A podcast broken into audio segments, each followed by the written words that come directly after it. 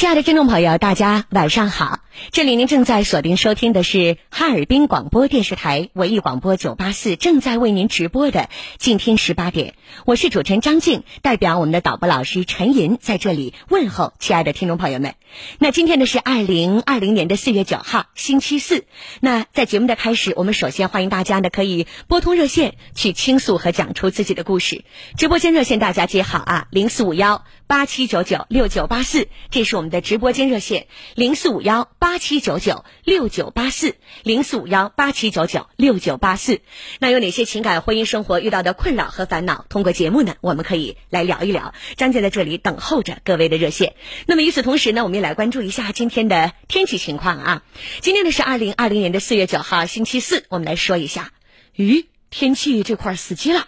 导播老师重启一下我们直播间的电脑啊，天气我们一会儿来报吧，好尴尬。好吧，我们先来接电话啊，直播间零四五幺八七九九六九八四，然后我们的互动平台大家接好，手机在这个平台当中呢，可以直接来搜索哈尔滨文艺广播，哈尔滨文艺广播，添加关注，我们就可以留言了。张静在这里等候着各位，导播老师陈莹正在忙碌记录您的热线。零四五幺八七九九六九八四，然后呢，抖音里我也正在进行同步的直播。主持人张静这五个字，各位记好啊！抖音里边我正在进行同步的直播。主持人张静这五个字，弓长张，女字旁加一个青春的青。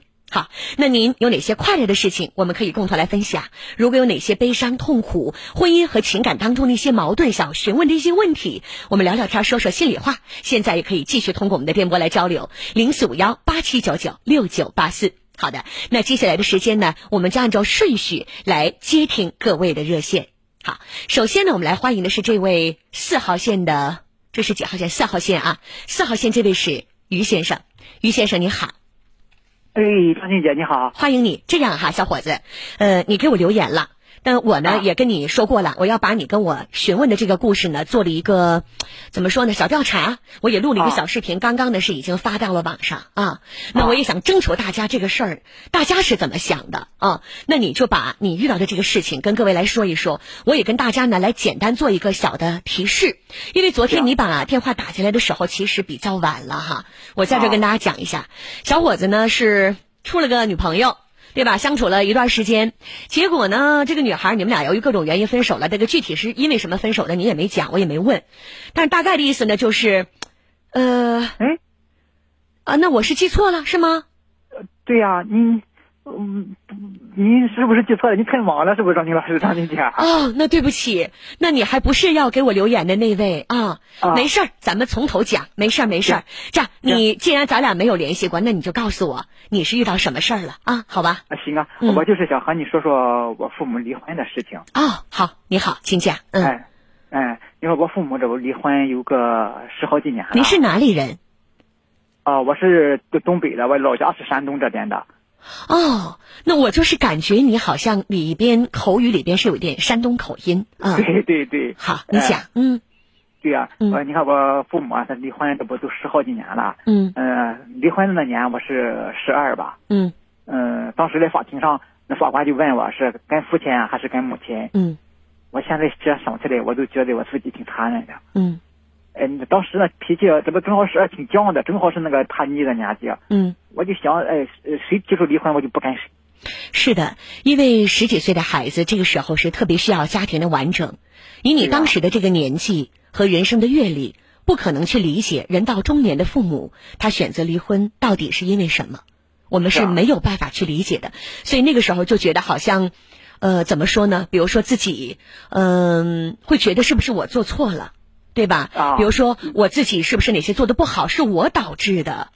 呃，我的父母亲离婚有没有这种可能性？你会自卑，然后会觉得父母亲都不爱你了，有一段时间会觉得我不好，对吧？父母亲不爱我了，所以他们才会选择离婚。呃，他们离婚是我的错。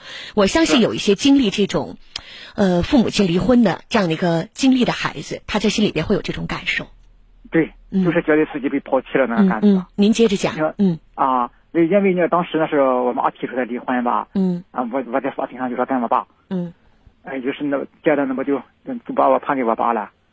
嗯，哎呀，你说跟我爸以后啊，哎，在那以后他就我爸就根本就没管过我。嗯，啊，我呢一直就是跟着爷爷在一块。嗯，哎呀，你其实呢，哎呀，当初我就是不希望他们两个离婚。嗯，这样哈来，于先生是这样啊，因为，呃，我们俩说了这么长时间啊，然后呢，我不太明白你今天主要想表达的是一个什么意思？因为你的父母亲离婚，这也是十几年之前的事儿了，对吧？那么现在为什么会想起来要跟我去讲当年这样的一个故事呢？是有什么变化，还是仅仅就是想跟我聊聊当年的一个心情？呃，现在有个变化，我就想，呃，和你说说情况，你帮我看看怎么对待我爸。我现在，嗯，呃，我爸脑梗不不太能自理了，现在。哦，刚才你提到了，你父母亲离婚之后呢，虽然说你当时跟法官说要跟爸爸在一起生活，但是当时你是由于觉得你妈妈提出的离婚。对吧？所以你会觉得我是不是要跟我爸过？但是你讲过，你爸又一直没管过你。从离婚到现在，你基本上都是跟爷爷奶奶，就不说到现在吧，就是离婚之后，呃，你一直是跟爷爷奶奶生活。所以你爸其实，在离婚之后也没有尽到多少当父亲的一个责任。对对对吧？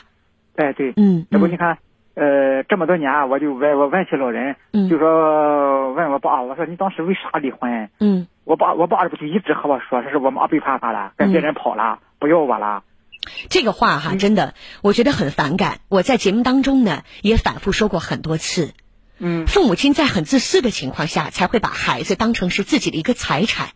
嗯。你得跟我好。嗯。你不跟我好，你就是背叛我。离了婚之后，你跟我在一起生活，是我养你，我天天伺候你。所以我跟你妈或者跟你爸离婚了，我们俩不好了，断绝关系了。你作为孩子。你跟你妈或者跟你爸也不能亲，你跟他好，你就等于在背叛我。你是我的私有财产，你必须跟我好。我怎么让你跟我好呢？我就得跟你讲你妈你爸的坏话，对吧？跟妈妈在一起生活，我就得跟你讲你爸的坏话。你如果跟爸爸在一起生活，这爸爸可能就要讲这个妈妈的坏话。总之，就通过这种方式让孩子跟自己亲。其实这个是很自私的。我觉得你可能也经历过这个事情，对吧？是啊，对啊。我我你看，我后来我才知道实际情况。我后来。我知道就是我爸，他当时在单位，他干不下去了。嗯。哎，他他觉得自己当时就和个驴腿磨似的，每天就是上班、下班、吃饭，哎，觉得觉得这个没有激情，生活没没滋味。嗯。他就买段工龄，买个货车，呃，天南地北的跑车开了。嗯。哎，你说他买这台车，哎，他就心不在焉了。你你啥说他，反正就你说到处你跑，言语不断。你什么不断？他言语不断，他整天的他那什么人也有吧。他就碰上好多就是，呃，我我我总结一下啊，就是当时你的爸爸妈妈离婚以后呢，你母亲呢，呃，当时问你，法官问你跟谁，那你是跟选择了跟爸爸。那在那十几年时间里呢，你父亲基本也都不在家，你是跟爷爷奶奶在一起生活。是。对，那那个时候你爸爸是办了这个大型工厂的一个退休一个买断。那么买断是能够拿到手里大概是一些钱，那么用这个钱是买了一辆车。用这个车去跑长途去拉货，那在这期间里，就是他一直在身边是换了不同的女人，是这个意思吗？对对，他这不碰上到后来，这不又碰上一个小三嘛，他就那那个就不叫小三了。如果是已经离了婚之后，无论你的父亲跟其他哪几个女人在一起，那可能说他的这个男女关系真的是剪不清理还乱。但是这样来讲，也就不叫小三儿，只能说你父亲在感情这一块来讲，他的私生活比较混乱，我只能这么讲。是啊，我妈这不就说受受不了，这才和他离的婚嘛？那也就是说，你父母亲在离婚的那个时候，也是因为你父亲私生活的不检点。对，就是在离婚的时候，本身你父亲已经是这样一个人了，你母亲在发现之后才会选择跟你父亲离婚，也是没有办法的。我可以这么理解，对吗？是啊，那这不就是吗？我妈就受不了。嗯，你当时那个我可不知道了。嗯嗯，我这知道这真实情况以后啊，哎，我就。挺恨我父亲，就是你年纪小的时候，你爸爸总跟讲是你妈不要你了，是你妈不好，你妈抛弃你们了。但你小的时候很恨你妈妈，但是随着年龄的增长，你开始逐渐意识到那是你爸爸一家之言是不准确的。通过多方的一个感受，你才能够还原出当年十二岁他们俩离婚的具体原因和到底赖谁。是啊，嗯，你说我我爸这不还一直骗我说母我母亲先出轨。就导致我输压我母亲。嗯，我你说我我现在得想起我母亲当时那个多么痛苦啊！是的，是的。你跟你妈妈现在联系的多吗？呃，联系的也也行。我要是有有时间，我要去看我妈。嗯。不过我觉得就挺对不起她。我妈，你说当妈的，嗯，她就不不在乎这些了。我每回去，她都给我做好吃的，做啥的。嗯嗯。你妈妈现在再婚了吗？再再婚了。她也再婚了。那你父亲现在是什么婚姻状况呢？能跟我讲一下吗？我这不就是你看我父亲当时的时候这不离婚，他就他就什么跑跑去南方说去跑车了跑啥车？他就是和他那个叫啥跑夫家去生活了。导播老师提示我，你父亲在南方是生活过很长时间，就是跟着当时的破坏你爸爸妈妈家庭的那个人，对吗？对。那他们俩现在还在一起吗？他现在不在了。我爸现在这不是有脑梗了吗？哦，你看啊，真的是我们说夫妻。本是同林鸟，大难临头各自飞。但是在你父亲这里，我觉得是相反，是没有遇到什么难题的时候，你父亲自己不过了，跟那个那个女人在一起，在南方过了那么多年，把停薪留职一笔给的那些钱全都败活干净了，又得了脑梗，那个人不跟他过了啊，所以这就叫什么？露水鸳鸯同林鸟，大难临头各自飞。对呀，你看人家人家人肯定不照顾他。嗯，你你你现在吧，我就挺纠结的。你说你爸回来找你了？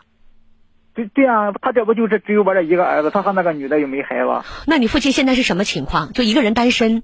生活不能不能太自理，钱又跟那个女人这一辈子都造化干净了，然后呢，现在想希望你来全程负责去赡养她，对吧？对啊，这个我听明白了，所以你很纠结。这样哈，咱们听众朋友们也给一些意见哈。正在收听收看我们静听十八点的听友，这个事儿很纠结。其实从法律上来讲很简单，因为他是你的父亲，他对你也进行过呃抚养，所以在法律关系上来讲，你是必须要去尽。对于父亲的赡养义务的，其实这个不用讲。如果你父亲把你告上法庭，要求你去赡养他或者治疗，那么在法律上来讲，你是不可推卸的责任。你是他唯一的独子，你是必须在法律关系上负责的。你如果不负责，法院会判你。这个是咱们在法律关系上讲的，很简单，我不多说了。主要是现在你的情感啊，大家认为我们这个小伙子在情感上怎么可以去克服这个障碍？在情感上来讲，大家是支持这个小伙子去尽一个赡养义务，还是不支持呢？我们欢迎大家来留言啊！微信平台大家记好，去搜索哈尔滨文艺广播，哈尔滨文艺广播，添加关注，留言就可以了。那我们的直播间正在开通的呢是零四五幺八七九九六九八四，欢迎各位的留言零四五幺八七九九六九八四。那抖音里呢，我同步正在进行直播，大家是怎么看这个事儿的？你也可以在我们的滚动屏呃屏幕当中来进行留言啊。抖音的直播号我说一下，主持人张张静这五个字，我说一下啊，主持人张静这五个字，工厂。张女字旁加一个青春的青，好吧，我总结一下，可能刚才我们说的这十几分钟哈，大概来讲有这么几个要点。当年你十二岁的时候呢，你的母亲提出离婚，但是你年纪很小，不理解当时为什么离婚，而你父亲又告诉你是你妈妈不想好好跟他过，又不要你提出的离婚，所以当时你在法庭上被法官询问要跟谁的时候，你觉得是妈妈要抛弃你们父子，所以选择了跟爸爸在一起生活。可是跟了爸爸之后，十几年时间，一直到你成人，你爸爸根本没有尽过去抚养你的义务，你是跟爷爷奶奶长大的，多方了解才知道，当时真正。背叛家庭的是你的父亲，你爸爸当时在一个大型企业，呃，一次性的买断工龄，拿了几十万，却跑了长途，认识了另外一个女人，跟这个女人拿着这个钱到南方去过日子，没怎么管你，你母亲伤了心，才选择跟他离的婚。现在你的父母亲都分别有自己的家庭，妈妈早就成家了，而你的父亲由于得了脑梗，那个女人又不再照顾他，钱又花光了，父亲现在希望你回过来继续照顾他，你心底里边过不来这个劲儿，所以想问问我们该怎么办，对吧？是，对。好吧，那听众朋友们，我们这个事情说的比较清楚了，大家是怎么想的啊？我们欢迎各位来留言，比如说我们的平台当中，手机里可以搜索微信公众平台啊，哈尔滨文艺广播，添加关注留言就可以。抖音直播是主持人张静这五个字，弓长张女字旁加一个青春的青。我正在直播，您是怎么看的啊？我看到呢，大家的留言有这样几种，大部分人是支持你必须要尽孝的，还有要看你的个人条件，大家都在发表自己的意见。当然，小伙子，无论我们大家给你什么样的意见，最终做这个选择的仍然是你。但其实你看似有选择，说句实在话，我觉得你别无选择，对吧？我一直在讲，法律是道德的最低标准，法律上来讲，你都必须去尽一个赡养老人的义务。那你说我们今天？还能再去讲什么吗？对吧？讲不了。而且你今天说句实在话，尤其是今天你给我打电话的时候，其实你早就已经想去尽这个责了。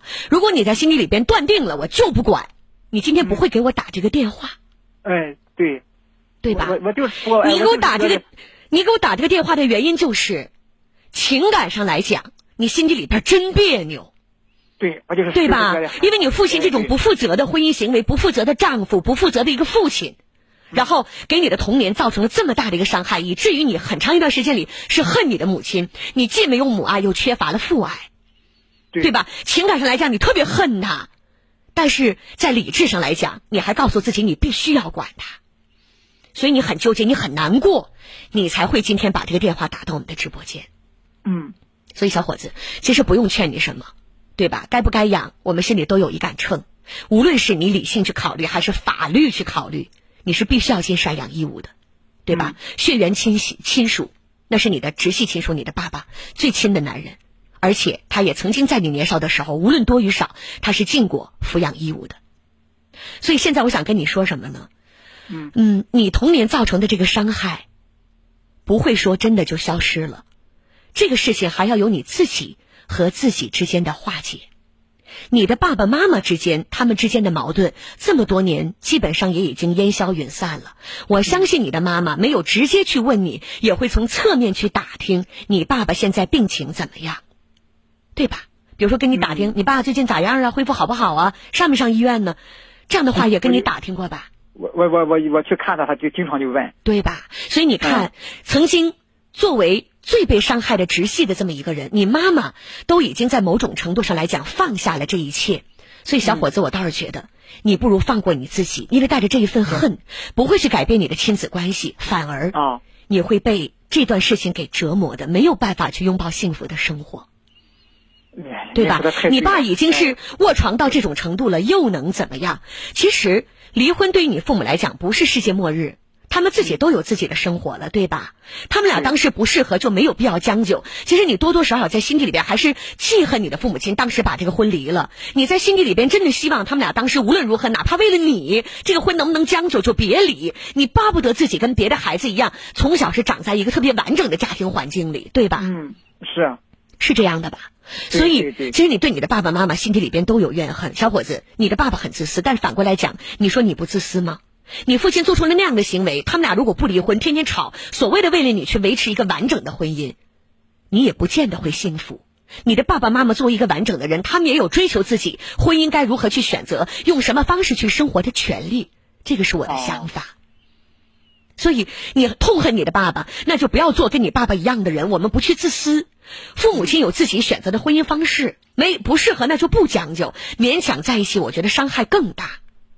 而且你的父母亲可能结婚的时候年纪比较轻，对于婚姻没有一个特别定的概念，懵懵懂懂，对吧？就像你妈妈二次结婚之后，她反而现在很幸福，是不是？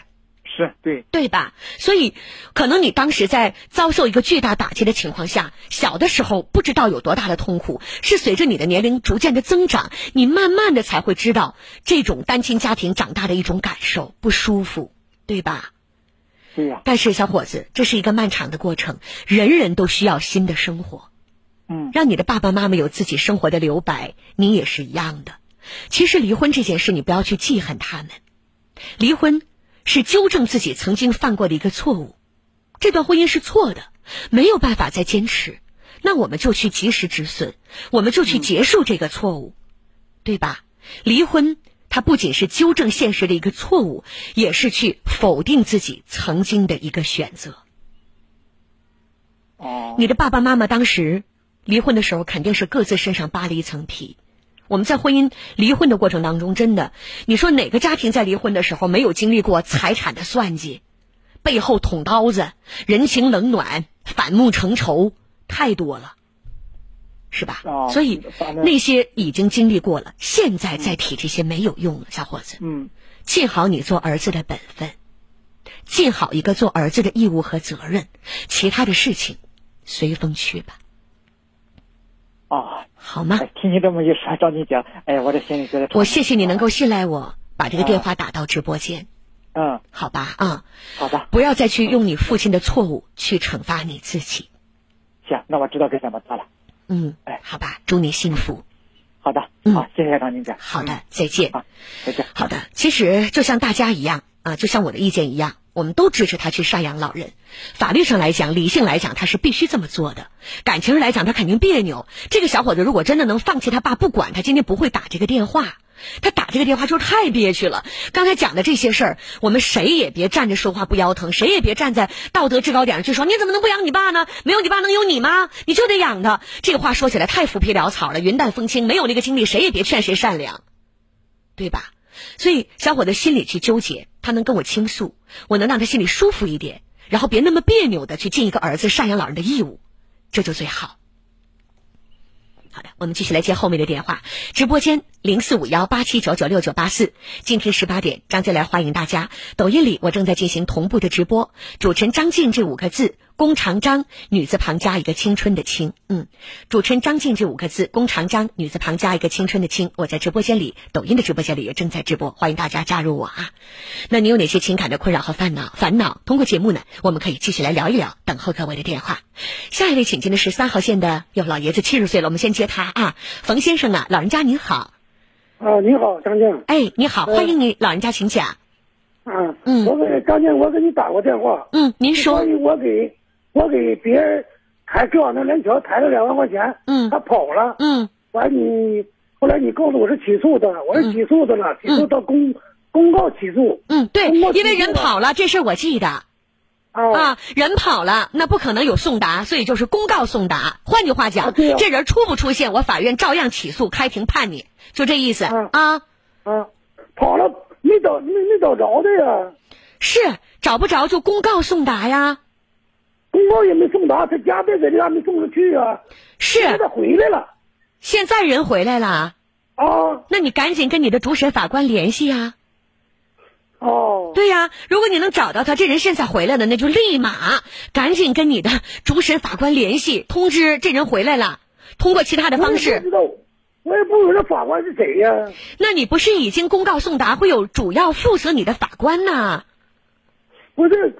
那就拿来，老爷子，听我讲，拿你的身份证去查你这个案件编号，你的主审法官你能够查得到的。我说明白了吗？在哪查去？你在哪里去起诉，你就到哪个法院去，拿那个到那个法院，他一般都有查询机，你把你的身份证号输入进去，查里边的这个信息，应该就能查得到啊。哦，嗯，好，说到这儿再见，老爷子这儿简单说两句吧啊，给连桥担保。然后连桥啊，这个钱呢是其中拿出来一部分给自己的妹妹看病了。妹妹现在人不在了，这个作为这个大舅子吧，啊，呃，不是，呃，这对是这个这个姨父啊，大大这个大姨姐夫。然后呢，想要起诉他，现在这钱不还，人也没回来。我是告诉他公告送达了。好，咱们继续来接后面的电话。张静，欢迎大家倾诉和讲出您的故事。六号线，李女士您好，我们把收音机关掉啊。李女士您好。电话打进直播间之后，我们不听收音机了。李女士您好，您把收音机关了好吗？啊，哎，收音机关掉，电话接到直播间了。您好啊，哎哎，欢迎您，您好。哎，张张张静老师，我是张静，您好。嗯，我想求问你，我说那意思，我想吧，呃，就我听你这里不说有一个红旗大街有一个老年公寓。完，我那意思问问多少钱？我说意思，我想上那儿去，呃，讲话咱就是这样了，哎，女士，生活吧，就是李女士，李女士，我吧，咱先不说那个养老院的事儿哈，啊，在我的感觉当中，我不知道在大家的这个感觉当中是什么样子哈。一般来讲，人到一定年纪了，不太会容易选择说我上养老院啊，就是说这个话做这个选择的，大部分情况来讲，可能家家都有一本难念的经。嗯，您愿不愿意把您家里这经念给我听两句？啊，好吗？我我我跟你说吧哈，我都呃，哎呀，我都没有发说，我现在就是这么回事啊。呃，我吧，我一寻思，呃，你我家这房子是呃小姑娘给我们老来，李女士，李女士，您是不是在用免提跟我说话？呃，我们李女士在用免提跟我说话，还是对着收音机说话呢？这咋整？李女士啊。我耳朵背着。你在你不你把免提关了，你把免提关了，谢谢你。我没没整免提啊。你刚才明明在用免提，听不清啊。没有免提。你这两句很清楚，你就这么说来。没有免提，我我我。那有没有咱不犟了？来，有没有不犟了？您就现在就这么说，别再动了啊。啊，行，来说吧。啊，完了那个，完了呢，呃，一六年是一几年买的吧？买了完就是说，完就是就是我们两口子不是呃岁数大不能。您前面所说的那些话根本。姑娘名在。您能听见我说话吗，李女士？啊，能。啊，您您要是听不清，我就再大点声喊着说，因为我感觉您好像有点耳背，对吧？啊，耳朵背。那我就尽量喊着说啊。哎呀，谢谢，不好意思啊。没事儿，没啥不好意思，你也不愿意耳背，没办法啊。啊。就是您的老伴儿已经不在了，对吗？啊，对对。您一个人生活，有两个女儿，两个女儿对您不是那么太孝顺，对吧？对呀，对呀。那您自己的房子咋没了呢？让谁抢去了？呃，我跟你说呀，呃，我我东哥街吧，呃，后期呃，我家有个平房，老头呃单位给的么个平房，完了呢，后来呃，完这不是这个房子买了吗？大姑娘问我，啊妈呀，我我大姑娘是我抱养的，嗯，大姑娘是我抱养的，呃，小姑娘是我养的，完了就这样子，大姑娘说的，呃，那个呃妈呀，呃，就是意思，呃，我我我妹妹要这个房子了，这是长安城的房子。啊，那意思，呃，那意思，呃，楼下的小套房，那意思给我吧。这样哈，李阿姨，我寻思就是寻思。李阿姨啊，咱不着急。李阿姨，李阿姨这耳是有点耳背，而且不是一般耳背呀。阿姨，我估计我接完您这电话，我嗓子就直接喊报废了。嗯。您吧，在说的时候您稍微少点小点声，然后我跟您说话的时候您能听见，要不然我一直啊喊，然后您也停不下来。嗯嗯嗯，您说您大姑娘是抱养的，对对对，为什么呢？嗯，我我十多年没孩子那功夫，完了就寻思养没有孩子，也是一到卖卖娃娃呢就看看，完就掉眼泪啊，完我就我就这样式我就我就完了之后，就是结婚，嗯，别人给送给这一个孩子。结婚的时候呢，结婚的时候呢，呃，你们双方有一些原因，所以一直没有自己的孩子。结婚十几年，您都没帮上妈妈。养过一个，后来又养过一个。这个听明白了，就是当时养过一个，嗯，您说的。后来又养过一个，养过一个，这不是呃，这小姑娘是，呃，完不是大姑娘因为啥？她她呢，呃，原来在这个呃仁和什么玩意儿，她在那呃占床子。他后来他接一个床子，完他吧，呃呃，他吧欠点银行款，他不能贷款，完就这样子就让小姑娘贷了。这么小姑娘贷了，这是这小姑娘贷的专业，呃呃贷的款，他给买的房子，完这不我这住着住着，完了呢，哎呀妈呀，就是咱说起来呀。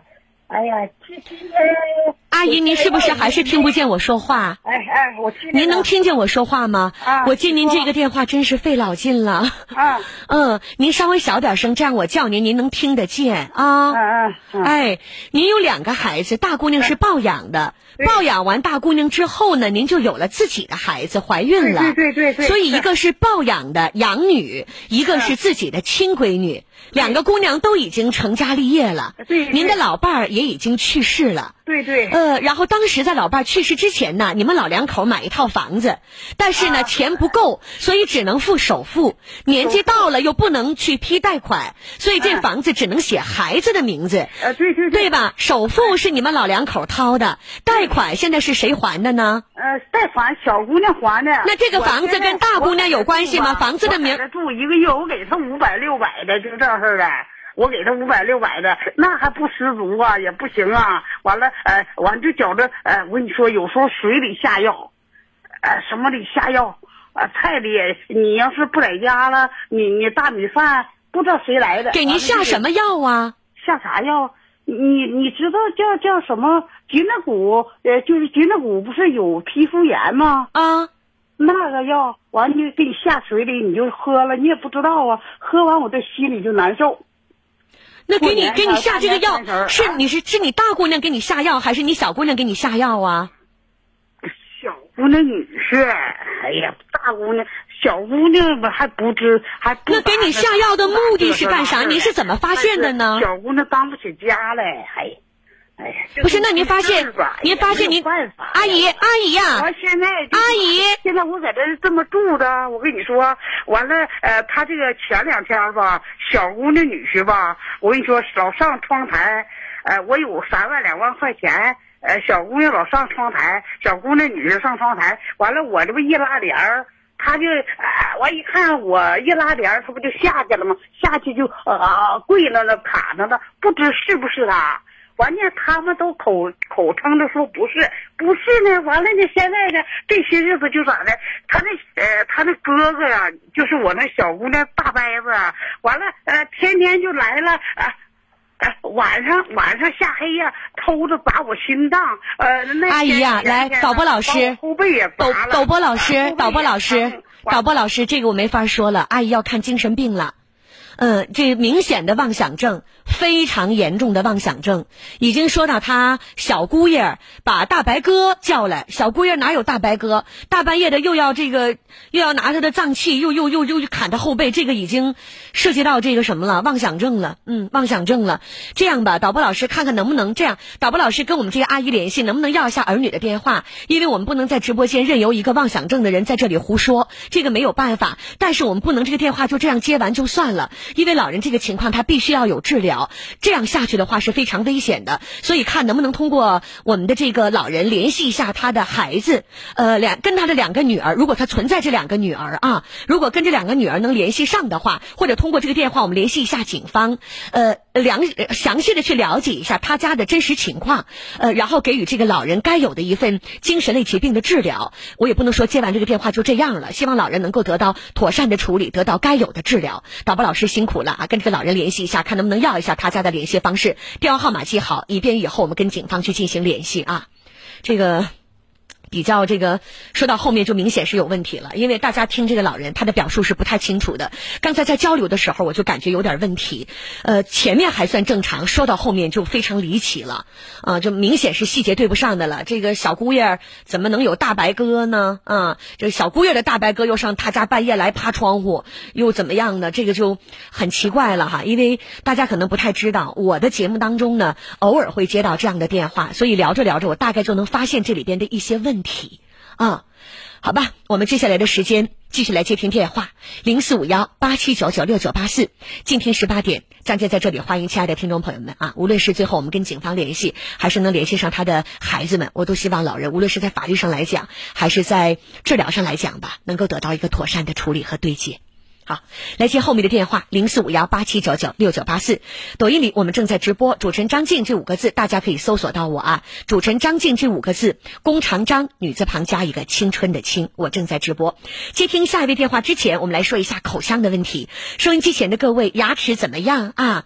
呃，美食当前，我们有一些老人啊，如果牙齿缺失的话，他就会出现什么情况？比如说排骨啦、苹果啦这些硬的东西，你啃不动，对吧？啃不动，你很着急看。看着美食没有办法下咽，那么还有的一些人呢，不光是牙疼，还有缺牙的啊。那么缺牙来讲，我们就建议大家赶紧来做一个种植牙，因为种植牙呢比较美观、比较耐用、比较舒适。那么现在呀，优诺博士口腔医院正在面向槟城百姓发放一个爱心惠美惠民的一个补贴券。如果说收音机前的您有牙齿缺失的情况，可以现在通过节目去申领一个补贴券。那么在用这个补贴券种植牙齿，可以再补贴百分之二十五的诊疗费用。那这个价格就非常的实惠了啊！半口全口种植牙，最多的可以补到一万元的补贴。所以用一个烤瓷牙的价格体验一下种植牙。的感受，想要申领这个补贴券的听友可以拨打零四五幺五三个七五三个七八位数的电话号码啊，五三个七五三个七。我提醒一下，这个八位数的电话号码五三个七五三个七五三个七五三个七。好，接下来我们继续接听后面的电话零四五幺八七九九六九八四，欢迎后面的听友。下一位，请进二号线的苑阿姨想要评论。阿姨您好，阿姨在线上吗？那换了接的是。呃，五号线的孙女士吧，孙女士你好，你好张静，你好孙女士，我是张静，嗯，你好，怎么了？我心里好憋屈。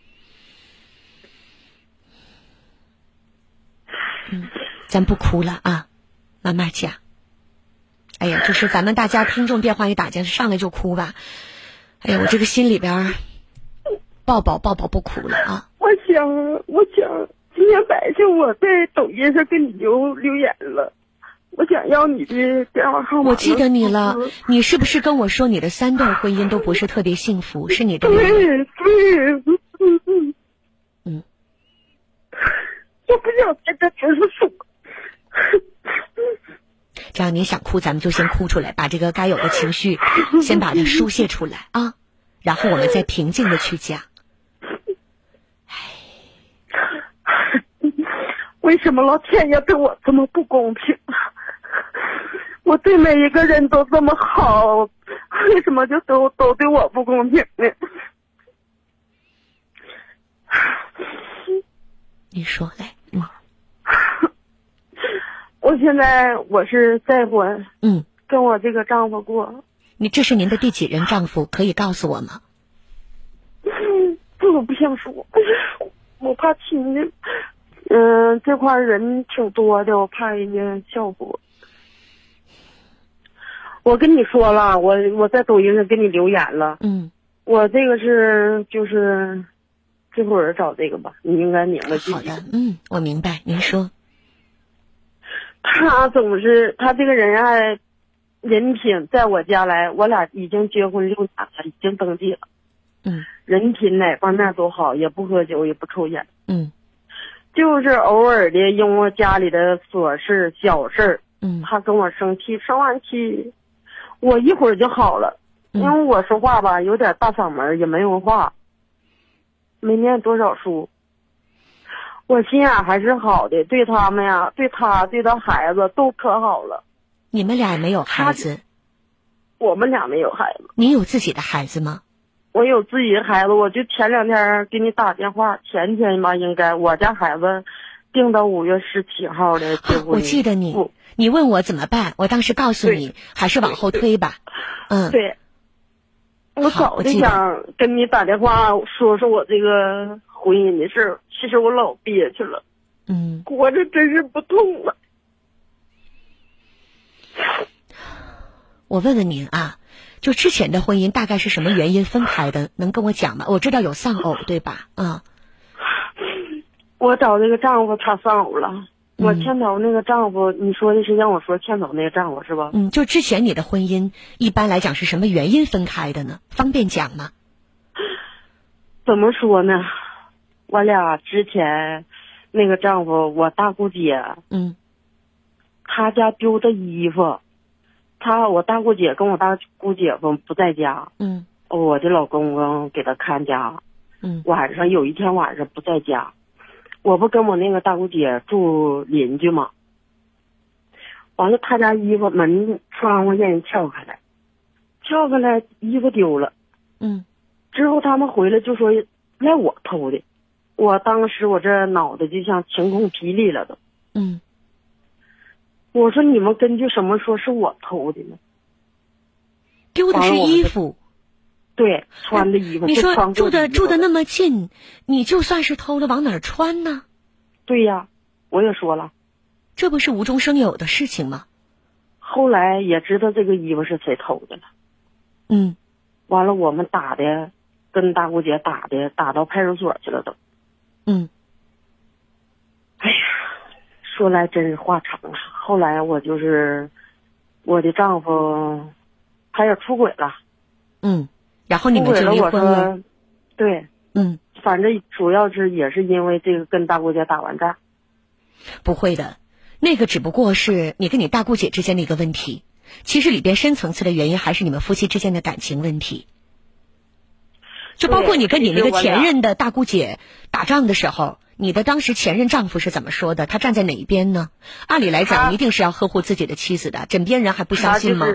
他就是站在他姐那边。对呀，所以他都不来拉。所以你看，这不很很可笑吗？两口子之间，我们枕边人都不去相信。嗯，那你跟大姑姐关系近，还是跟自己的爱人丈夫近？这是很明显的一个问题。所以你们俩的感情是有问题的。我之前我我都跟他说了，我说咱们两个为了孩子搬走了，离他远点，在哪都能打工挣钱，是不是？他不搬，不走，所以后来我们两个就，是婚姻一直是有问题。我俩处了三年，嗯，是通过姨姨我姨介绍的，嗯，第二年处第二年的时候，我就说不干了，跟他黄了又，我妈。那个时候老人不说嘛，嗯，不打仗不斗耳不抽烟不喝酒的，就是好人呗。我说妈，我嫁给他，以后支不起来门。那你是在埋怨你的父母亲吗？我也我也不埋怨，嗯，不埋怨，因为我这是我的命不好，不是命不好，所有所谓的命都是自己的性格选择造成的结果。看似今天云淡风轻，随时随地做的一个很小的选择，它就会影响未来你的人生走向什么方向。人生所谓的命运，就是无数次这样的选择累积出来的结果。就我跟他处第二年，我这样吧，女士，就是您现在都这把岁数了，你还在讲当年你妈给你介绍对象怎么不对？你不同意，是你妈你爸说服了你，讲这个没有用。通过你在埋怨这件事，女士，我可以直接来说，我你给我的感受是什么？就是你是一个。特别愿意把自己的不幸归结于怨别人，你是这样的一个人。我这个话不好听，但是给我的感受就是这样的。无论您是否接受，我必须实话实说。嗯，你说我也不生气，对吧？就是你给我的感觉就是你过得好是应该的，你过不好赖别人。金摘土里埋，就好像是这个《红楼梦》的判词一样，你赶上那林黛玉了，就没遇上好人，结果命运多舛。那林黛玉不也是性格决定使然吗？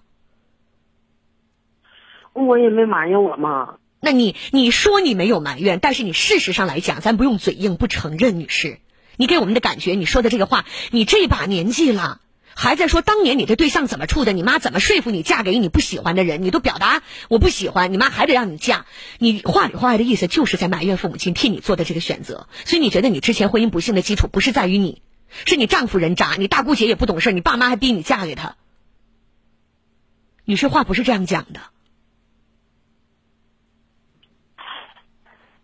所谓别人给你的一个推荐，到最后做这个选择的仍然是你自己。牛不喝水强摁头吗？女士不要哭，这些是经历过的了。我们再讲这个没有用。你可能会觉得，你的婚姻像老太太过年，一如不一年不如一年儿。啊，就之前那个婚姻离了，你觉得可能再有会更好，结果可能选择这几次婚姻一次不如一次。女士。你可能会想，我怎么遇不到完美的丈夫？因为这个世界上没有完美的人。我张静一身毛病，谁能说自己是完美的人？不可能的。对呀，我刚才我说了吗？我也说话口气总是说说话声音大。我这个丈夫呢，他说话总是那种声音小，声音小，说话温柔。那我就是大嗓门啊。他就有的时候就是跟我生气，女士，就是女士，你还会觉得你现在的丈夫仅仅会因为你说话嗓门大而不爱你吗？嗯，说话嗓门大得看你说的是什么，对吧？假如说你说的是“我爱你”这三个字，无论你是轻声细语在耳畔呢喃着说“我爱你”，还是说。性格大大咧咧的，嗓门比较大的老公，我爱你啊，无所谓的。你无论嗓门大与小是什么说，用什么方式去说无所谓，因为你说的是好听的话。而你就算是再轻言细语，你说的那个话不好听也没有用。所以，如果你认为你们俩的夫妻关系仅仅是因为你嗓门大造成的，女士。那这个问题就大了，你真的找不准你们婚姻当中的问题到底出现在哪儿。他就是，我说一句话，你你说话，可能所有的婚姻都是错的，而能够把婚姻经营好的人是懂得将错就错。为什么有的时候我们在婚姻当中会不满足？女士，我跟您聊几句啊。我们很多人在婚姻当中或者在恋爱里边，都会觉得我应该是对方那个无可替代的人，我就是他的真命天女，他就是我的真命天子，缺一不可。这个世界上谁都不能替代我在他心里的位置。如果你带着这样的心思跟一个人结婚或者过日子，那惨了。这种假设不存在，明白吗，女士？谁都不是这个世界上的唯一。决定感情好不好、婚姻稳定不稳定的因素太多了。我就是今天就是想问问你，嗯，还是我的错还是他的错？没有对与错。如果有原则性的问题，今天他背叛你了，他脚踩两只船了，原则性的问题，对原则性的问题，我可以用简单的对或错，一个对号一个叉来决定。没有原则性的问题，这样的婚姻，我们怎么能去说对或者错呢？怎么能把日子过得好与坏归结到一个人的身上去找原因呢？他总是跟我生完气，就是不愿理我呢。我总是找着他说话。你们为什么生气呢？就是因为家庭小琐事啊。这些家庭琐事难道不是性格使然吗？女士，我们没有办法去给你分析你生活当中遇到的每一件事儿。你们意见相左，事实的认定不一样的情况下太多了。我们没有时间，也没有办法事无巨细听你把一件一件一件事儿全都说完。但是，女士，我跟你讲个大体。刚才我说了，如果我们都把自己当成对方婚姻和感情当中必须是唯一的那一个，这个日子过不好。谁在婚姻和对方的人生当中都不可能说是不可替代的那一个。所以我们出现问题的时候，所以我们觉得对方没有把自己当成唯一的那个时候，我们会愤怒，我们会觉得。你怎么能这样对我？我应该是你的唯一，你应该用你的生命去爱我。你怎么这样对我？你对我不好，他对方没有达到你的预期，所以你就会感觉自己的欲望不满，希望落空。哟，电话掉线了，我不知道是挂断的还是怎么样。先说到这儿吧，哈。刚才这位女士的话，我不知道大家是什么样的一个意见和想法，我们欢迎各位来留言啊。还是那句话。所有的婚姻里边都存在着所谓的错，没有完美的婚姻和完美的情人以及完美的夫妻，所以将错就错，懂得如何去经营这段婚姻，才是一个正确的路。刚才这位女士有机会再打进来吧，她自己现在这样的情绪是没有办法管控好家庭的，而且我也说一句话：什么样的婚姻最可怕？当婚姻和感情是你的全部的时候，你没有能力去走出这段婚姻的时候。才是最可怕的时候。好，咱们继续来接后面的电话吧。直播间零四五幺八七九九六九八四，今天十八点，张静欢迎亲爱的听众朋友们。抖音里也正在进行同步的直播，各位可以搜索“主持人张静”这五个字，弓长张，女字旁加一个青春的青。再来说一下抖音的直播号码：主持人张静这五个字，弓长张，女字旁加一个青春的青。好，直播间的零四五幺八七九九六九八四，我们继续来欢迎各位。接下来给骨关节疾病的听友带来墨之糖冷敷贴，现在正好是十八点四十九，大家听好啊！如果说您呢是骨关节，还有风湿类风湿，各个地方的活动性关节都有疼痛的听友，莫之堂的冷敷贴受到了好多人的喜欢。我这么跟大家讲的啊，好多人有腰椎间盘的突出膨出啊，还有呢像腰椎间盘的一些疾病、骨质的增生，以及呢像肩周炎、颈椎病，还有膝关节、半月板，呃。包括像腱鞘炎呐、网球肘啊这些风湿类风湿性的骨关节疼痛，我们用过各种牵引治疗、按摩，对吧？可能大家明白一点啊，没有任何一种治疗方法可以从根源上把你变形的骨骼治回去，这个是不可能的。所以，如果能够在一定的范围内帮助大家去止疼，这就是已经比较好的一个办法了。所以，在这个角度上来讲，莫之堂的这一款大黑膏的冷敷贴是可以满足很多人的要求的。大家听好，这个订购的热线啊，零四五幺五八六九零九八四，零四五幺五八六九零九八四，现在可以拨打零四五幺五八六九零九八四。我说一下几个特点啊，这一款莫之堂的冷敷贴呢，主要是针对于大家骨关节的疼痛，我们去帮助大家止疼，而且呢，它的作用还是比较快的。举例来讲啊，呃，它可以一贴反复使用很多次。呃，假如说你是颈椎先疼，那么你可以先在颈椎上贴上十几分钟。假如说不疼了，我们可以把它撕下来贴到肩膀上。假如举例来讲，再过十几分钟肩膀也不疼了，那我们可以把它贴在腰椎上，或者再贴到这个呃膝关。节上来回这样反复，一个关节呢可以反复使用五次以上，所以这一盒里边是五贴，就可以反复使用五个关节五次以上，二十五次以上啊。那么。呃，欢迎亲爱的听众朋友们啊，宝宝哈，宝宝看到说贴上就不疼了，谢谢你啊。这样跟大家说一下，一盒里边是有五贴，那么一贴可以反复使用五次，那这一盒呢是一百五十八，可以用二十五次以上。买一盒呢是一百五十八，买三盒的话呢，给大家做了一个套组，三盒。一共二百多，那一盒等于才九十九，能用七十五次以上，这个性价比就比较高了。而且里边那个黑色的膏体比较厚，劲儿也是比较足的，一撕开是很厚很厚的那个膏体，你用过就有体验了。希望大家都能满意。记好电话：零四五幺五八六九零九八四，零四五幺五八六九零九八四，欢迎各位打电话来订购啊，数量不多了。呃，买一盒一百五十八，买三盒一盒九十九，很便宜啊。五八六九零九八四，零四五幺五八六九零九八四可以拨打零四五幺五八六九零九八四。好，接下来的时间我们继续接听后面的电话，零四五幺八七九九六九八四，这是我们的直播间热线，欢迎大家的拨打。下一位，请进三号线的张女士，姑娘你好，在线上吗？导播老师跟三号线联系一下好吗？呃，三号线的姑娘掉线了，嗯，再来换接一下四号线的李女士。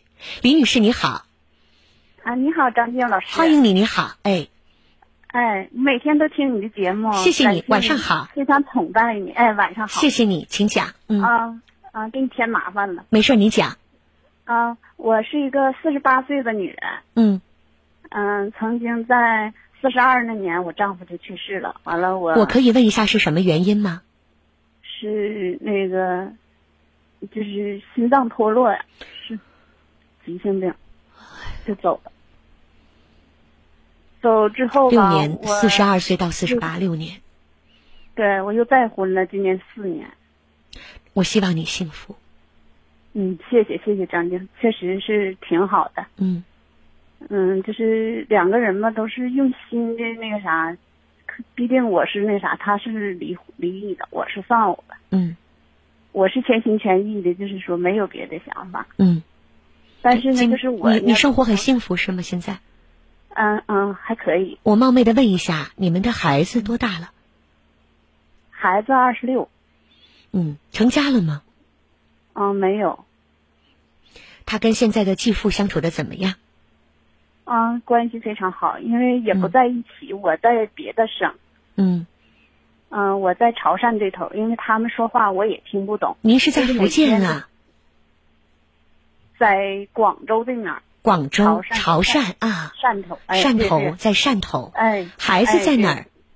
孩子在哈尔滨。嗯，所以两个地方基本上生活来讲没有太多的交集。你是跟着现任的丈夫在这个潮汕定居了是吧？哎，对对对。嗯，在汕头。好的，您接着讲。今天我能够帮您什么呢？啊啊，我想就是。你帮我指点指点我的人生，哪有？天哪！我哪敢？我哪我哪有去给您指导人生？就是说说我的感觉。嗯，确实是，就是这么长时间听你的节目，感觉你说的都非常有道理。就是给个建议，选择权都在大家的身上啊！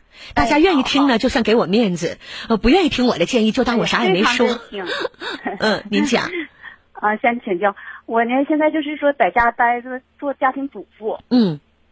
啊，那个感觉呢？你说我这小小的岁数，完了还看不着孩子，就是在疫情期间吧，就感觉就我这个人生一点那个价值都没有，就是总在家待着。嗯，完在他们这面呢，咱们说话呢，根本他们说话咱们也听不懂，咱们说话呢，他们也听不懂。就我想做点公益的活动，嗯，可能是交通沟通上都有那个，但关键是你越不参与到当地的生活，你就越不懂啊。对呀，对吧？你越不交流，不交当地的朋友，你肯定渗入下来要更慢的，对吧？啊，对呀，嗯，所以我觉得，如果你想问我说要不要找一些工作来拓展自己的交际圈和朋友圈，我当然百百分之百举双手赞成啊，对吧？是啊，那因为我在这儿就是说，嗯，很难跟别人接触，他们说话咱也听不懂。嗯，是，那你越这样，不就越严重吗？就像你说小小的岁数，那以后年纪大了，你不更孤单吗？对呀，就像我昨天接的一个电话，那个姑娘是一南一北聊天，你记得吗？一南一北谈恋爱，嗯，那个姑娘的家长都不同意姑娘嫁到北方来，啊啊，姑娘也说自己特别的内向，交朋友比较慢，她也担心自己融入不到北方的社会。其实你们俩等于调过来了。昨天这姑娘是担心自己从南方到北方不适应，而你是到了南方之后听不懂地方的方言，然后觉得孤单寂寞。我觉得可能是我的一句话刺激你了。就是我说的那句话，我说当你的婚姻是你全部的时候，那你就要小心了。我现在就是婚姻，就等于是我的全部。对我不是说你的婚姻会怎么样，而是当你的婚姻只是你全部的时候，你就比较有危险。这个危险在于，如果这方面的危险系数比较大的情况下，可能你的世界就坍塌了。同样的道理适用于只工作没有家庭的女性。我从来不觉得家庭女性低人一等，因为有一些主持人或者有一些这个写文章的人会说，家庭主妇就低人一等，干家务活的女人就没有事业女性伟大。我从来不这么觉得，开玩笑嘛，家务活多难呀，对吧？我们在外边工作还有收入，还会有回报，干家务活呢？干家务活一切都是应该的。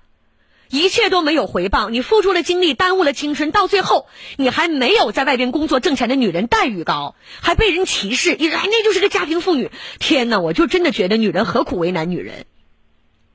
是啊，对吧？感觉我真，所以我说，我从来不会觉得家庭主妇比职业女性低，不会的，人人平等。但是作为职业女性，你应该拥有的是，我今天如果不工作了，我可是可以随时随地拥有一个幸福的家庭。这个属于职业妇女的本事，而家庭妇女呢？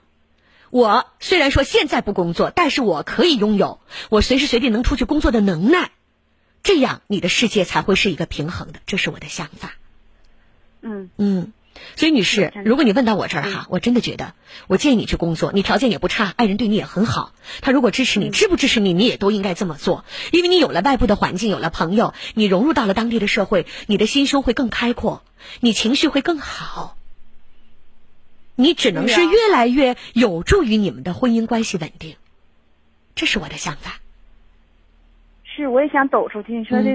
让那个可以从社区的义工开始做，各个社区都会有一些慈善组织。我认为啊，你可以找距离你比较近的一些慈善组织去做一些社会义工性的服务，对吧？嗯，呃，这个可能就没有什么回报，但是你回报的得到的是一种满足，对吧？哎，是一种很善意的满足，是一种被需要、被社会需要的感受，收到都是满满的正能量和爱，这个是特别好的。所以我建议你先从当地的一些社区义工性的活动开始，慢慢的去构建自己的朋友圈。慢慢的去融入当地的社会，多去交流，一定要多说。咱别说方言了，你就算是换一个国家，你有个一年左右，语言基本上的交流都不会有大问题。何况我们多说的是中文，只不过是有一些方言。我觉得你才四十多岁是没有问题的。而且我们有听友说的特别好，在抖音的屏幕里，我们有听友留言说：“你现在是你余下一生当中每一天里最年轻的一天。你现在不往外走，未来的日子就越来越难走，路只能越来越窄。”是吧？是啊，我现在后半生还长着呢。对呀，你说我想回去，我想回去 回咱哈尔滨，说像我这个年龄就非常好找工作。女士在哪儿不重要，如果你们的感情很好，而现在在潮汕又是你们主要的经济来源地，那么经济收入是为主的，在家庭物质稳定的情况下，我们才会能有更高的追求。要不然怎么说贫贱夫妻百事哀呢？是是张静，对吧？所以在物质比较稳定，你们在这里在潮汕可能收入更高的情况下，能够维持一个更高的物质条件的情况下，我认为你可以再追求一下个人的一个交际圈、社会的圈层和朋友圈，未来一定会更好。是有的时候我想说我去做什么，嗯，保险公司啊，上哪儿有就是那种招我倒是不建议你马上会进入到一个工作强度或者节奏特别快的一个职业，我有点私心，我怕你不适应，一下子把你的勇气给打没了。我希望你可以逐渐的去适应，慢慢的去感受。好的，好的，张静，嗯，我按你试试处一下。好，谢谢你，祝你幸福。嗯，谢谢张静，再见。好的，再见。我觉得婚姻是否幸福，在一个人的情绪上能够感受的特别明显。这位女士她说话的样子，即便她告诉我她的夫妻关系不好，我都不会信的，因为一个人他的语音、语气、状态就能够表示出、带出来他现在的一种生活状态。祝全天下所有的婚姻都能够幸福快乐。好，我们继续来接后面的电话，零四五幺八七九九六九八四。今天十八点，张静来继续欢迎各位。抖音里我正在进行同步的直播，主持人张静这五个字，大家可以搜索“主持人张静”这五个字，弓长张，女字旁加一个青春的青，来欢迎后面的听众。有哪些困扰和烦恼？通过电波，我们可以继续来聊一聊。下一位，这位是哎呀，久等了哦。导播老师提示我了，在今天节目的开始，其实我说错了一件事儿，我把刚打进电话的那个第一个小伙子说他父母亲再婚的那个，当成了给我留言的那个小伙子。我接到了一个小伙子给我的留言，他呢是说呀，自己跟这个前女友已经分别了一段时间，分手了，呃，互相呢也拉黑了这个联系方式。结果呢，他的前女友。突然间给他打了电话。这个男孩呢就觉得说这是前女友想要跟他复合，前女友也给他这个意思了，两个人就开始在一起交流了。结果说着说着，刚好没几天，这个前女友再次把他拉黑了。小伙子后来打听才知道，这个前女友其实一直有男朋友。前女友在回来跟他找他的时候，其实是因为跟他的现男友吵架了，所以回来找前男友。所以这小伙子知道之后，心情特别不好，给我留言。我刚才说完这个事儿之后呢，导播老师提示我，这个小伙子的女朋友把电话打进来了，但小伙子到现在电话没有打进来。这样吧，我们来听听女孩怎么说。五号线姑娘你好，在线上吧，孙女士，你好，这是掉线了吗？下一位吗？我来看一下，导播老师，这个姑娘是在几号线？我接了好几次，怎么没接进来？我应该接几号线？三号线是吗？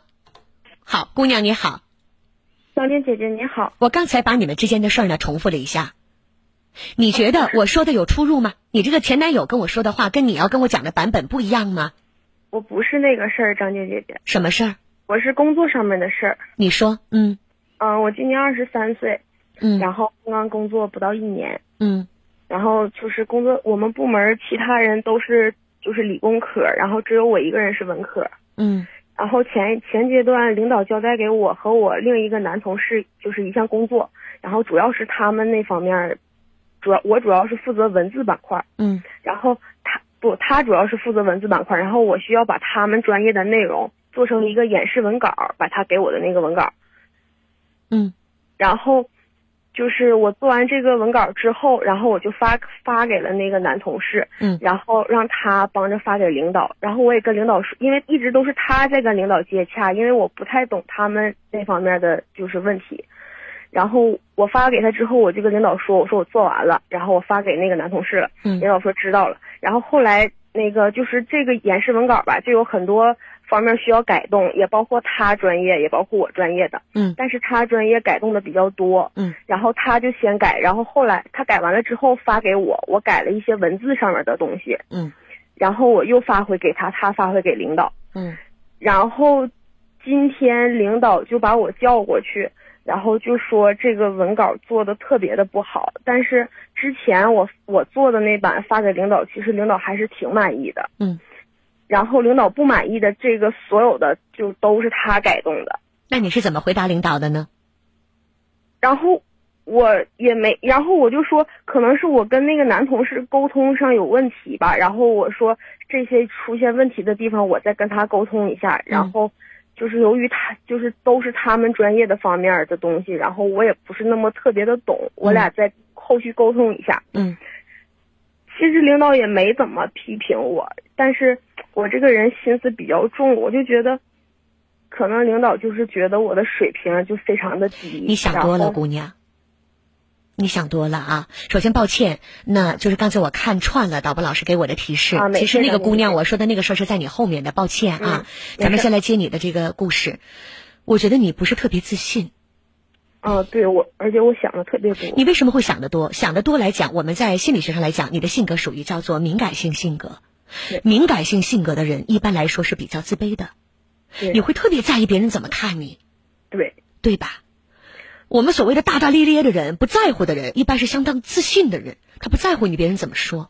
但是我其实表面上给大家的感觉就是挺大大咧咧，但是内心那不就是装的吗？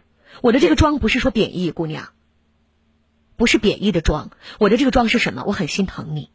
嗯，我指的是你这样很辛苦，你不喜欢自己这样很敏感、很计较，对对吧？然后你本身又觉得自己，你又不可能像那种真的大大咧咧的乐天派，你又做不到，你在假装自己很自信，心里其实很难受的，对，对吧？所以跟很好的朋友的时候，你看你现在又哭了，谢谢你把我当成好朋友，说着说着就脆弱了哈，嗯，不哭了，姑娘啊，路长着呢，我像你这岁数，呢哭鼻子，因为工作哭鼻子事儿多了。我当着这个那么多人面写检讨的时候多了，就是把我这点事儿说出来，都会过去的啊。嗯，就是我觉得不是我犯的错误，然后这个锅我背了。来吧，这样首先我说第一点啊，你的领导他其实应该知道是谁的问题，但是领导不想区分是谁的问题，因为你们是一个整体，是一个团队。老领导要看的是一个结果，他不在乎是你们谁能力高与低，领导在乎的要看的是这件事情有没有达到他的预期。嗯，对吧？你如果站在领导的角度，你也会这么想。你别跟我说是追追求是谁的错谁的对，没有意义。我要的是这个结果。你们这个团队这个事儿没有给我干好，我不想听你们谁对谁错。所以你再去试图辩解的是一个领导根本不在意的事情。对，你在一个错误的领域上使使错了劲儿，你再努力有什么用呢？这叫南辕北辙。其实我内心都明白，然后所以我也暗自下决心，就是以后的工作好好做。但是，所以姑娘，你看，我今天不会去给你指导怎么样，因为我要说的是你的性格，你的这种情绪不是工作带来的，也不是领导给你的，也不是你的队友带来的。以后你就会发现，在工作领域上，猪队友多了去了。嗯，而且以后你跟别人搭档，还有可能你的搭档比你的水平高，人家背地里说你是猪队友，这种情况也有。嗯，对吧？所以在不同的角度来看。人家会觉得你有问题，你觉得对方有问题，这个没法讲绝对的对与错，我只能说是你性格的问题，嗯，对吧？这个性格他要慢慢的去改变，你要历练很多，经历很多，到最后才能变成响当当一颗铜豌豆，蒸不熟煮不烂，嗯，而这个蒸不熟煮不烂要看你自己的能力，好的，对吧？嗯嗯，所以提升你的自信，不要敏感。敏感的原因是来源于你的不自信，你总想让领导认可你，特别急于通过某一件事证明你的能力，让领导夸赞你。就是我特摆在明面上的这种夸赞，姑娘记住了，在工作岗位上，这种摆摆在明面上的夸赞没有用。嗯嗯，闷声干好事儿，这才有意义。这是我的一个人生观啊。那么你想要不敏感，就要自信。自信从哪儿来？那就是要你的专业能力，你的业务。专业能力和业务要从业绩上看，而不是跟领导去辩解这事儿赖不赖我。好，好吗，姑娘？就是其实我内心也是这么告诉自己，但是嗯，就是就是过不去这个坎儿，就是觉得自己特别委屈。这个饭不是一天吃的，胖子也不是一天吹的，慢慢来，别着急啊。好的，谢谢张姐姐。好，祝福你，好姑娘，再见。好，继续来接后面的电话，零四五幺八七九九六九八四。今天十八点，张杰来继续欢迎亲爱的听众朋友们。呃，刚才说到了这个那个小姑娘哈，嗯，这个我还把这个错误把电话给按错了。导播老师提示我下一位哈，那就是在五号线了。姑娘，你好啊，你好，欢迎你，你是金蝶，我是，呃，你也不用生气，姑娘哈，因为刚才我已经把你和你男朋友之间的事情说了，你男朋友跟我联系说的呢，是你在脚踩两只船，是你。已经有了现男友，你还没有告诉你的前男友，是你在跟现男友吵架之后，还去联系前男友。当你前男友接收到你的错误信号，以为要跟你复合的时候，你又把人家拉黑了。我想问问你是怎么想的呢，姑娘？静姐，不是他说错了，我给他说了，说我重找男朋友了，我就把他拉黑了，我不想跟他联系。嗯，这是。有一次嘛，不是分手的时候，我就把联系方式都删除了嘛。后来我又有新的男朋友了，就是我们都分手半年了嘛，他是不停的找我，嗯，想复合，然后我也没办法，我就把他电话拉黑了。嗯，这个没有问题。嗯嗯，我一点点都没有跟他复合的意思，就是上个月嘛，我和我现在的男朋友吵架了嘛。说真的，当时我很委屈，很无助。就是心情嘛特别不好，也不知道那天头脑一热不不知道怎么想的，反正就是给前男友什么什么叫头脑姑娘什么叫头脑一热呢？你能告诉我吗？就是你说到这儿来讲，你前面的部分我都可以认同。你们俩半年之前就分手了，分手之后你有新男朋友了，结果你这个现男友就给我留言的这个小伙子。他的一遍一遍的找你死缠烂打，你讨厌你把他拉黑了，这一切做的都没有问题，甚至我很赞赏你这种直接分手之后不联系了，因为你这种行为是保障你现任男朋友的权利，你不能脚踩两只船，这我都赞同。那什么叫没想开？说的对。什么叫没想开？你给我一个解释，姑娘，你已经有男朋友，咱们不是吵架啊，就你已经有男朋友的情况下，你跟你的现男友吵架了，你去联系你的前男友，你能告诉我你咋想的吗？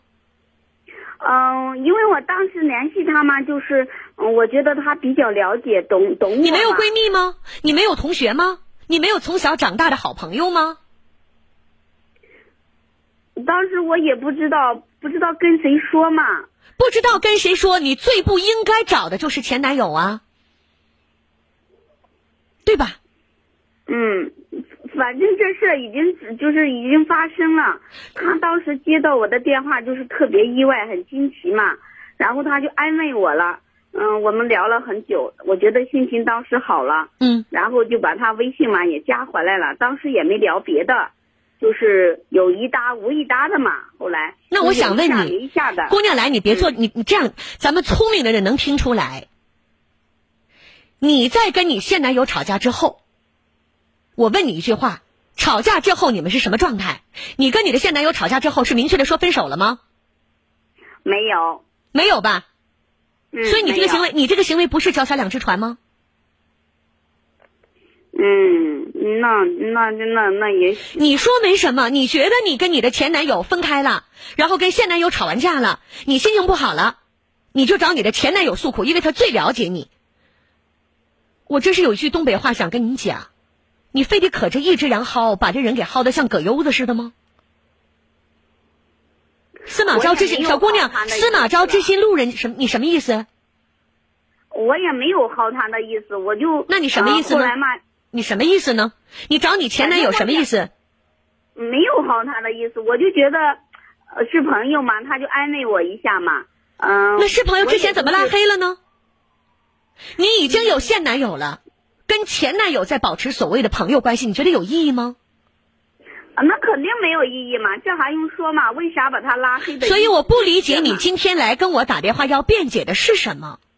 你能告诉我吗？就到目前为止，我也没有捋出来你这个逻辑能说服我的逻辑。我现在就是呃跟你说的意思就是说，嗯，就是现在我跟我男朋友和好了嘛，嗯，就是嗯跟跟我以把以前的男朋友嘛，我又把他删除了，拉黑了。因为所以你在表达你自己是一个特别好的姑娘，对吗？比小龙女还冰清玉洁。我是一个很好的姑娘，我就说我把她事情说的很清楚了，以后不。你看啊，来，小姑娘，我今天节目开始的时候，你的男朋友就那个留言我已经接到了，所以我在节目开始的时候就说了，你把电话打进来了，也说了想说说这个事儿，但是你现在说服不了我。我就想。他接受不了嘛？他因为我又联系他，不是他接受不了，不是他接受不了，正常人谁都接受不了。你是把你的前男友完全当备胎姑娘？什么车需要备胎？还用我说吗？那个词，你太不负责任了。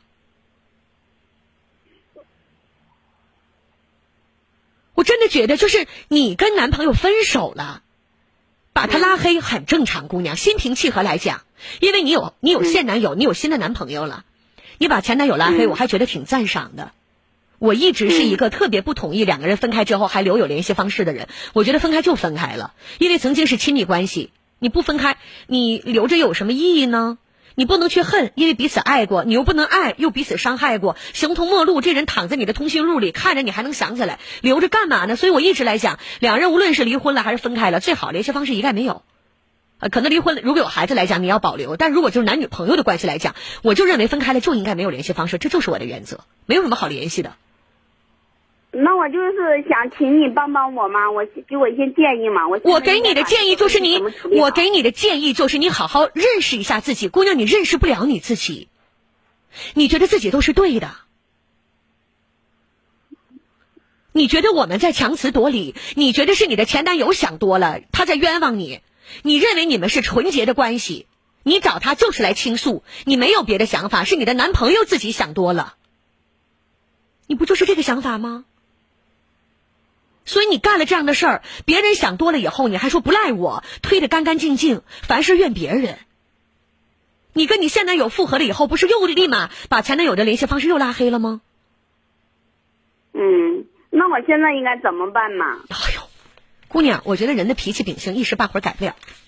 就是我觉得我今天跟你说什么的话，你在心里不会服气的。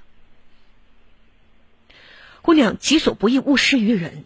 我今天没有办法跟你讲道理，因为你在心里可有理了。你觉得你做的就是对的，没什么。我说句难听的，你在心里可能就是觉得你男朋友活该，你前男友活该，他还爱你，谁让你这么有魅力？你这是招之即来挥之即去，他愿意给你在你寂寞的时候充当备胎，你不需要这个备胎的时候挥挥手他就得滚蛋。你在心里觉得他一切都是让他自己选的，不赖你。所以，姑娘，如果是这种情况下，我根本说服不了你。你有你自己完整的逻辑，而且我觉得人品这个事儿也不会通过我一句两句话就改变的。姑娘，我觉得哈，人吧，做到一定程度之后啊，他会受到一个反噬。什么叫反噬？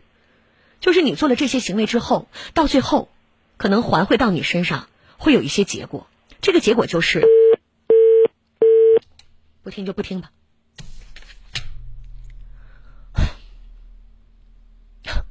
我该怎么说呢？我真的该怎么说呢？己所不欲，勿施于人。如果这个姑娘她是被自己的现男友这样去折磨，她会怎么想呢？我们就是那个小伙子，大家知道吗？他那个小伙子跟我留言说的是什么？就是他还幻想着他这个前女友啊回来找他是要跟他复合，他还幻想着这个女朋友能够想开，跟这个现男友分开，跟他在一起。他觉得这个女孩子是给他信号要跟他复合了。这个男孩想的全都是这样的话。姑娘，是你是挂断电话了吗？没有，我听见了。你的男朋友跟我，你的前男友跟我讲，在你第二次把他拉黑以后，他觉得天都塌了。他觉得被你玩了。他觉得他胸闷到已经要心梗。他说他特别疼。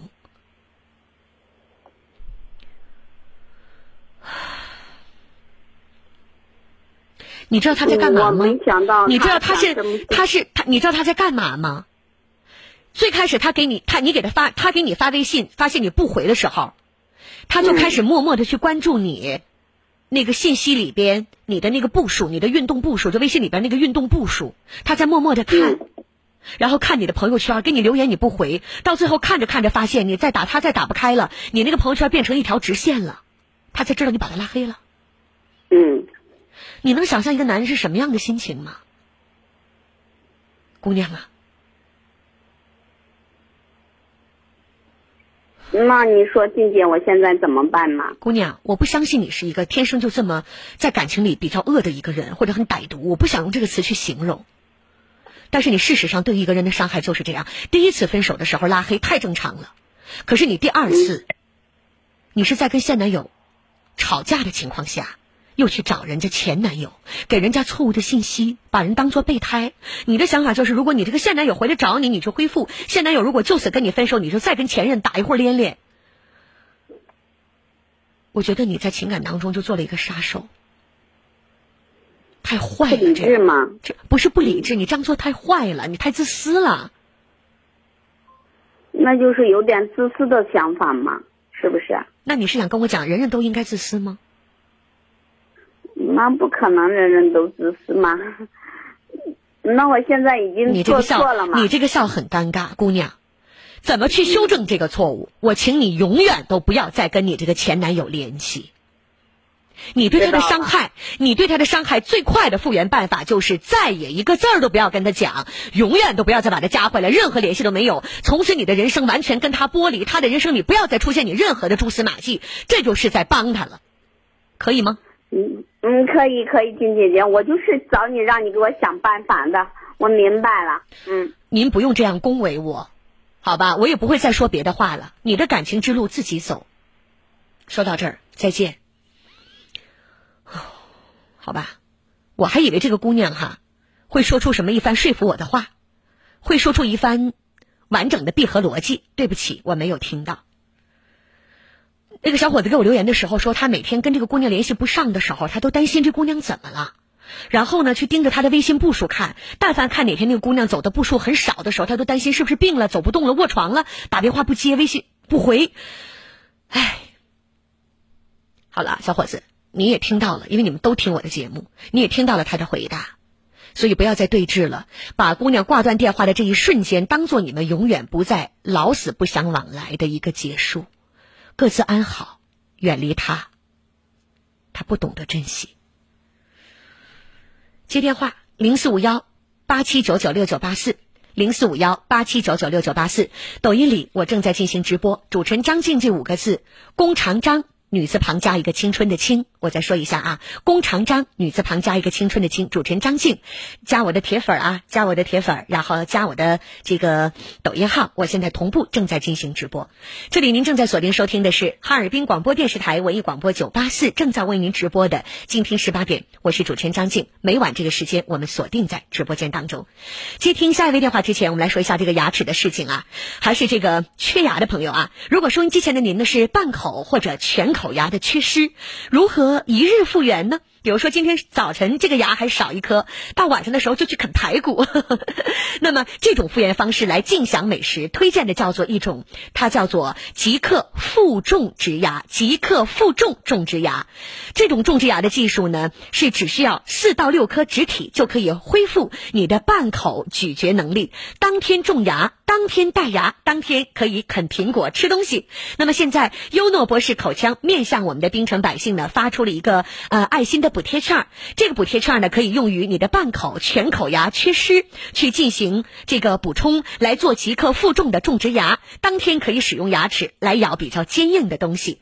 那么这个申领的补贴券，大家记好啊，最多可以补贴一万元。申请电话呢是零四五幺五三个七五三个七，这是一个八位数的电话号码啊，五三。三个七五三个七，再来说一下五三个七五三个七，也就是五七七七五七七七。好，我们继续来接听后面的电话。直播间零四五幺八七九九六九八四，请接六号线，王女士您好，请导播老师跟六号线的王女士联系一下。六号线王女士掉线了，换接下一位，这位是想要评论的张女士，欢迎你，张女士。您在线上吗？这位电话是掉线了，换接四号线吧。曲先生你好，哎，张姐你好，你好，欢迎你，曲先生。哎，你好，呃，我是你的忠实听众。谢谢您，请讲。呃，有的事儿我想求你。您说。呃，我岳父吧，嗯，在一二年，他有五间房子，嗯，五间房子吧，完了以后，他这不临终前呢，他就想写个找朋友写了个遗嘱。嗯，写了遗嘱呢，这个遗嘱已经写完了，他现在已经不在了。前年，呃，一六年去世的，这不面临着动迁呢。他这个遗嘱呢，那那边那三间咱不用管。我们这样从头讲，曲先生啊，您今年六十五岁，说的是岳父的房子继承的问题。对对。岳父现在是什么情况？呃，没没有了，去世了。呃，那一六年岳母呢？岳母呢？岳母这比他早的还那就是岳父岳母都不在了。老人在去世之前是否有遗嘱？有遗嘱。遗嘱怎么说的？遗语遗嘱吧，是这五间房子吧。我爱人他死，他姐妹儿哥们儿就是四个人。兄弟姐妹四个人。四个。对，老人在遗嘱里怎么说的？啊，我爱人是老大。嗯。哎，完了以后给我爱人吧，因为他老大，他的付出的最多，给我爱人两间房子。嗯。两间房子吧。完了以后就说等动迁了以后，现在面临动迁。嗯。动迁以后吧，完了以后说给我小姨子一万五。嗯。这个房子这户这房照他都给办完了，房照，这两间房子房照房照他都给办完了，就是动迁以后，呃，找给我呃小姨子一一万五千块钱。你听明白了吗？没听明白。就是就是。他不五间房子吗？是这样的，老人在去世之前呢写了遗嘱，五间房子当中有两间房子是留给你的妻子的，对吧？哎，对对。然后您刚才说的动迁之后要怎么处理？我老丈人说叫我们给他一一千五一万五千块钱，给给我小姨子一万五千块钱。嗯。那三间房子不该他是，不该这个姑娘是，因为他没付出，就这个意思。嗯，那现在的问题是什么呢？现在问题是什么呢？我小姨子昨天这不面临一个动迁了吗？嗯，我小姨子昨天就说，嗯，呃，其实这这写完这个房照吧，那时候我岳父跟着我，我老我岳母没了以后吧，就跟着我住，嗯，跟着我住吧，这不呃，他写找来这个朋友写的这个遗嘱，嗯，写完了以后吧，我跟我爱人他们走了以后，我我跟我爱人就看着了，他藏在那个镜子后边，大镜子后边，我俩就看着了。我说看他俩写的啥呀？我给他做的中午饭嘛，给他们做的中午饭。完了以后，我爱人说：“咱看看，嗯，看看完了他是咱们爸他们写的遗嘱写的啥意思？嗯，我们上面写给我小姨子一万五，给我小一万一万五。这个一万五是什么钱呢？就是他没有他的房子，就是给我们这个房子。你们你们继承这两间房子。啊，就那个，你那个小姨子是在遗嘱上来讲，老人没有给他房子，没有给他房子。老人的意思就是说，你们两口子给他一万五，这样就等于给他一个心理的平衡，对吧？对对，就这个意思。好，对对。那现在的问题呢？现在意思啥？呃，写完了一呃这个什么呃遗嘱呢？嗯。我俩我两口子不就看了吗？看着了吗？嗯。看着了完以后吧，第二天，嗯，我爱人就给给我小姨子说了，咱爸咱爸写了遗嘱了。咱把写遗嘱了吧？这个房子给这两间房子给我们护照都房照都办完了，嗯，完了给到时候动钱的时候叫我们给你一万五。他说哦，那这样吧，来先生，曲先生，咱们时间很有限了，您这样讲下去，我时间不够了。大体来讲，我问你几个问题：老人是不是只有这一份遗嘱？呃，就有这一没有再重新更改的，比这个日期再往后的遗嘱，对吧？没没有，那就是怎么继承就按照遗嘱来就可以了。不是我小姨子这意思呢。给他不给他一万他什么艺术都没有用。老人遗嘱是怎么写的，就按遗嘱走。哦，对，这个不用说了，很简单，因为你讲的那些细节毫无意义。曲先生，听我讲，如果说你小姨子的手里还有另外一份遗嘱。没有没有没有，那这种就要另当别论的，看这个遗嘱到底哪个是合法的，日期的前与后可能就涉及到法律的这个逻辑问题了。但如果说老人在去世之前只写过这一份遗嘱，啊，就这一份，没有在这个日期之后的其他的遗嘱，那这种情况下，遗嘱怎么写的，就是依法继承。你的小姨子她愿意提什么意见提什么意见，一天老人都不照顾，老人就不给你，你还争啥呀？他现在说啥？我给你多说一句啊，他意思啥呢？呃，一一八不一二年写的，现在都二零零一年了，你应该给我 给我办套。国际玩笑。我一个两年房应该给他一间，他现在就说你这个意思。别说到了二零二零年，就是到了二五零零年，就再过二百五十年。啊，遗嘱是啥样就是啥样，他想多了。他总觉得老人有口气儿的时候，他没照顾老人，说给一万五，老人现在归了天了，时间过了这么久了，他想多要啊，没那主没那可能性，想什么呢？他他起诉也没事吧？随便的起诉。他就把法院的大门踏破了也没有用啊！是啊，好。就是如果说他是照顾老人的那个，我今天不会是这个态度。你刚才说的很清楚。对对对对对。对吧？老人他一天没照顾，老人宁可把两套房子都给你们，都不给他那个姑娘，自己不掂量掂量啥滋味吗？对。好了，说到这儿了，再见。好，再见，谢谢，谢谢。好的。今天十八点，张进来继续欢迎大家。然后呢，跟大家说一下我们双下肢血管的这件事儿啊。黑龙江远东心脑血管医院特别推出了一个无痛无创微创来进行治疗下肢血管疾病的一个活动，给大家来播报一下这条广告啊。感兴趣的听众朋友可以记住一个电话：八八幺幺二七七八八幺幺二二七七。具体来讲呢是这样的，黑龙江远东心脑血管医院特别关爱呀，我们有双下肢问题的人，比如说呢有静脉曲张、动脉硬化闭塞症，还有深静脉的血栓。等等这些问题，那么这些问题的人，他面临的呢，就是走路特别的疼，走不远，走走停停，会出现各种肿胀变形，表面破溃，皮肤不愈合，甚至啊，有的这个溃疡非常的严重，还有一些那个血栓如果脱落了，堵在比较主要的这个器官上，就会非常的明显，很危险的啊。常规的治疗呢，就是开刀了，呃，血管剥离，那伤口比较大，流血也比较多，所以年纪大的一些老人呢，他本身会比较恐惧，就拖着就不想去治疗，但拖的时间久了，对于身体的影影响就比较大了。那么现在广告里边，我们说这个黑龙江远东心脑血管医院呢，把三甲医院的大夫给大家请了过来，所以治疗手段和经验特别的足。再有一个呢，他们特别用的是一个德国的数字化设备，这个设备呢是有一根像头发丝儿一样一毫米左右的导丝，它进入到局部是不用开刀的，基本上可以达到随治随走，是不用去开刀的，所以相对来讲痛苦很小，那治疗起来的感受又特别的舒适。你可能拖了很多年都不敢去。治疗的下肢血管疾病可以通过这个方式来轻松的去解决，所以大家。